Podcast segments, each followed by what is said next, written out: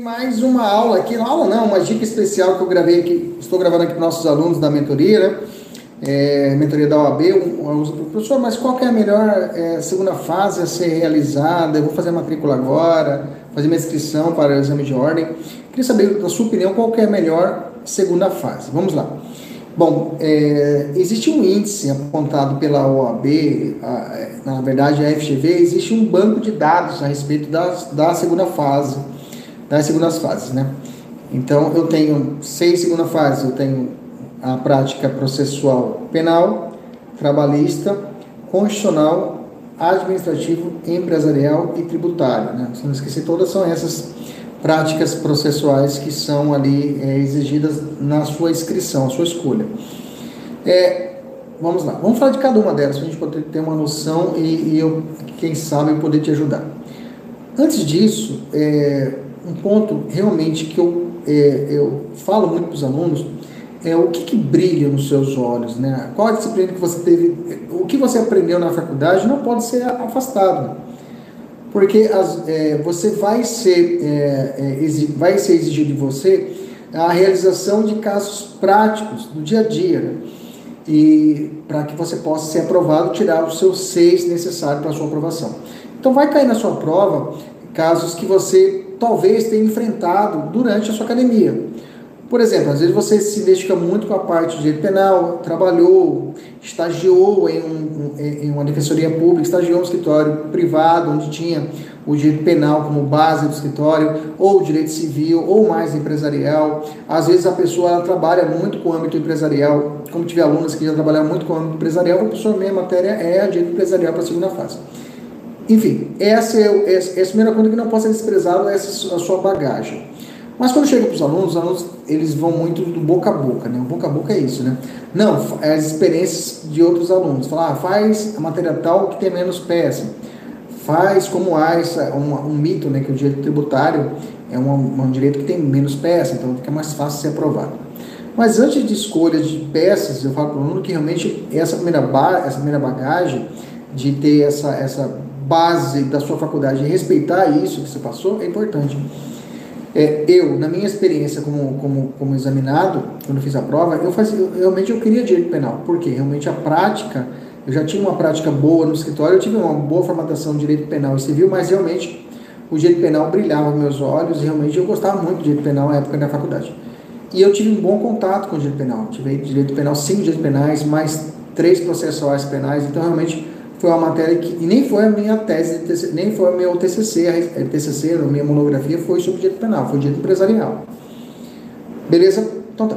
Falando, começando o direito penal. Então, se nós formos analisar o direito penal, o direito penal ele tem é, a identificação da peça, não é difícil, é fácil, pelo fato que, vamos falar os prós e, e, e os pontos negativos, prós e contras, beleza? Direito penal, ponto positivo a identificação da peça é muito fácil, você consegue identificar a peça de forma muito sutil, bem fácil, porque você encaixa a situação dada para você na, na, na, né, na, linha do tempo do direito penal, se for na fase de inquérito, se for na fase de ação penal, sentença, você consegue enquadrar e identificar rapidamente a peça. As questões também são direcionadas é, para questões práticas que não fogem muito à regra porque a, a, análise do direito penal é sempre a análise da defensoria, do defensor, do advogado. Então fica fácil, você consegue eliminar grande parte da matéria que não seja isso. Então quando você vai estudar, por exemplo, a lei de tráfico, você já vai atacar diretamente aqueles pontos que são benéficos ao criminoso. A aplicação, é, algumas situações de aplicação do entendimento do STF, progressão de regime. Então você já tem uma visão mais filtrada sobre a realidade. Esses são os pontos positivos. O ponto negativo do direito penal é que, por exemplo, na peça, é, o examinador ele vai sugar de você um máximo de conhecimento das peças, de teses. É o que, na verdade, o que passa por tudo é tese. Você tem, se você conhecer as teses principais de cada categoria, de cada prática, você consegue matar tanto as peças como as questões. Aí muito fala, ah, eu, ruim de, eu sou ruim de, eu sou bom na peça, sou ruim da questão. Então, na verdade, você não é muito bom de teses. Porque se você for um aluno bom de tese, você consegue transferir tudo aquilo que está na tese, nas peças, para as questões. Só muda o pedido, só pedir condenação e vai conseguir adaptar. Então, o ponto positivo do direito penal é isso, mas o ponto negativo é a quantidade de teses, tá? E o examinador, como nós temos um universo muito cobrado, e realmente o penal é muito é um, é um xodozinho da. O índice de matrículas para o penal é grande, então realmente a tendência do examinador é, é colocar provas mais difíceis, isso é uma verdade. A banca explorar cada vez mais, de forma mais refinada, as questões. Normalmente você encontra uma questão que realmente é muito difícil nas questões e três realmente que são fáceis de ser realizadas. A peça normalmente ela é trabalhosa, mas você consegue desenvolver. Mas o ponto negativo é que são, são muitas teses. E além disso, eu tenho bastante súmulas do, do, do STF e STJ que são utilizadas também. Então, o ponto do direito penal tem esses dois contrapontos. Tá? Direito trabalhista. Direito trabalhista de peças, ela, pontos positivos. As peças são tranquilas. Normalmente é muito cobrada, que é na lista de peças mais cobradas, reclamação. Às vezes uma petição inicial, uma reclamação trabalhista ou uma contestação são peças muito exigidas lá no, na, perante a trabalhista. É claro, não existem só essas peças. Eu tenho ela, tenho tanto a reclamação, tenho a reclamação, tenho a contestação e eu tenho também o recurso ordinário, né? O recurso ordinário que é a apelação civil, a apelação criminal, que é muito exigido também na parte trabalhista.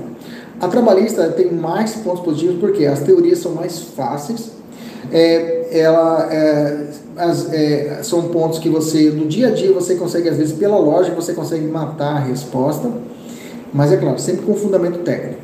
E, a, e o examinador ele tem realmente uma caixinha mais fechada, ele não vai muito do que é estabelecido pela CLT ou pelas súmulas. Então, realmente não há nenhuma situação estrúxula.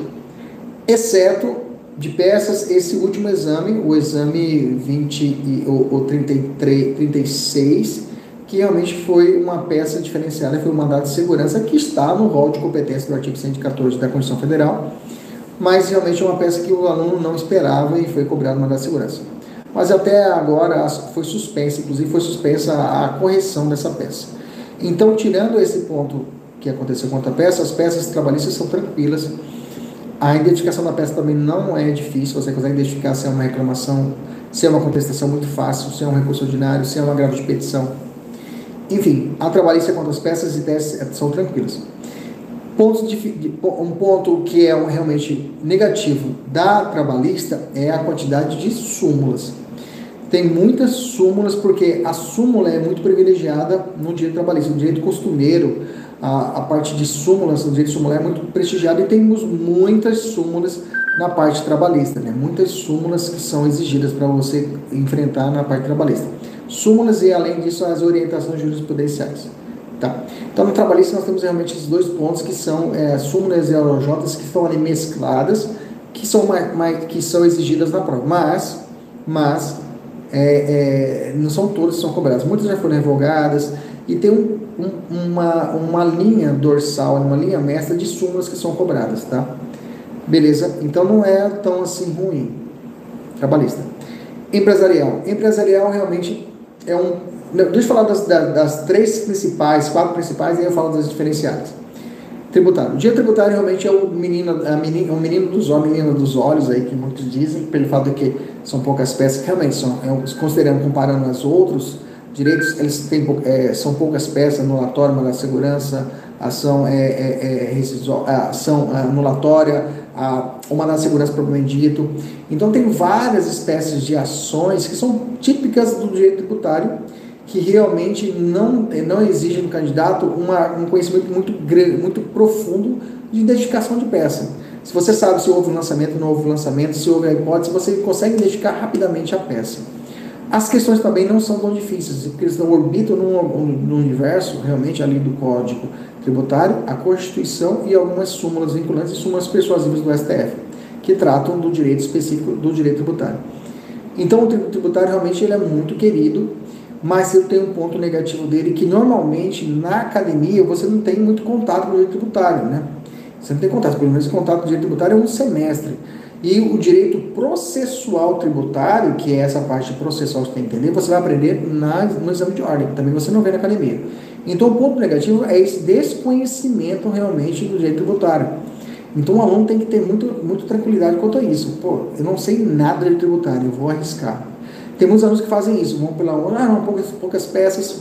e não tem conhecimento nenhum sobre suspensão de moratória, suspensão do crédito tributário, extinção do crédito tributário, lançamento tributário, fato gerador. Então são termos realmente que você tem que aprender em um curto período de tempo, tá?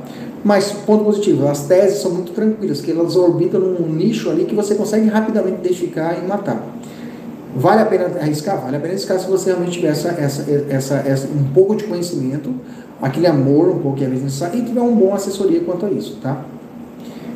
E por fim, dessas quatro, das quatro principais, direito civil. O direito civil realmente é o direito que você teve maior contato, teve 10 direitos civis na faculdade, realmente é um direito que você teve maior contato. Ele não é o vilão, realmente o índice de aprovação do direito civil é alto, tá? Comparado essas últimas três. Então, o índice civil é comparado é alto, porque é, muitos alunos correm no direito civil e falam, ah, não, professor, é muita coisa. A gente vai voltar aquele mesmo raciocínio. O direito civil também, ele não foge do raciocínio, nessa última prova que é uma apelação.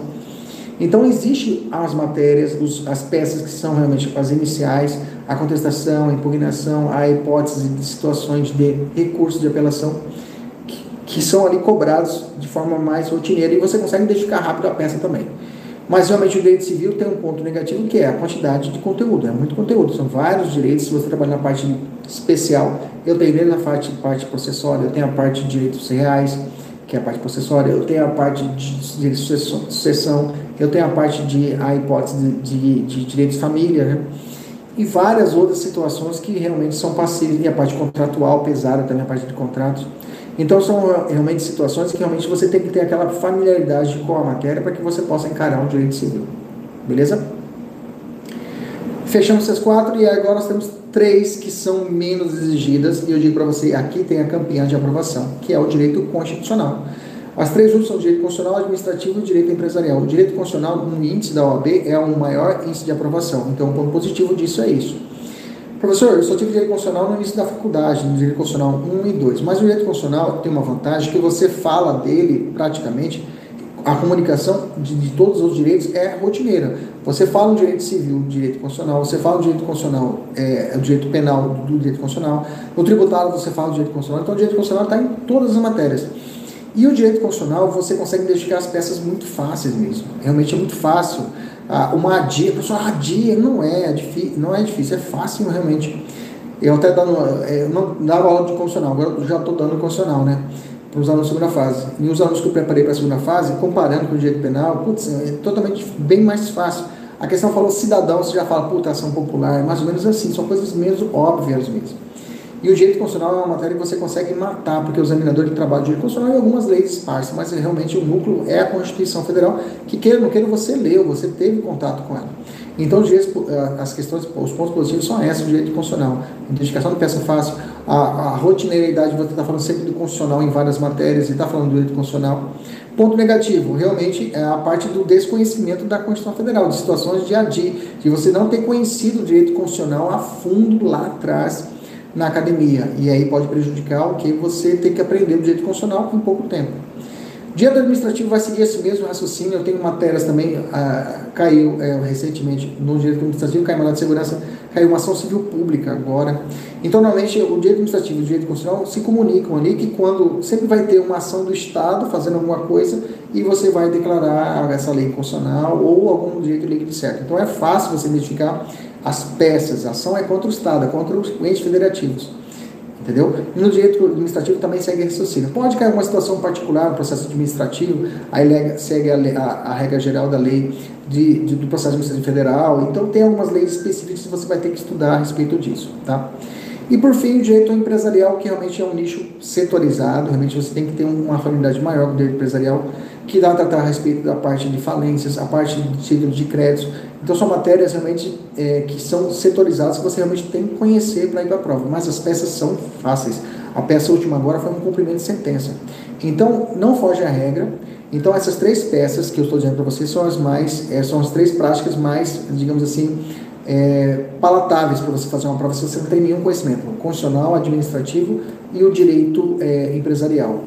De todas elas, eu vou falar para você o direito constitucional, para minha opinião, é o mais fácil mesmo, que dá para você matar bem para os, o exame de ordem. Mas, de tudo que eu falei para vocês aqui, não despreze o que o seu conhecimento da sua faculdade, aquilo que você estudou de forma, aquilo que é a questão que você olha, você consegue identificar e consegue resolver durante a faculdade. Não despreze seu conhecimento no estágio, que tudo isso vale a pena para a prova e para a escolha da sua, da sua segunda fase. Bom, espero que tenha ajudado aí nessa pequena rápida aqui interlocução com vocês. Qualquer coisa me chama aqui no privado, escreva aqui embaixo qualquer coisinha, para que a gente possa estar continuando essa conversa, beleza? Até mais, fique com Deus. Os.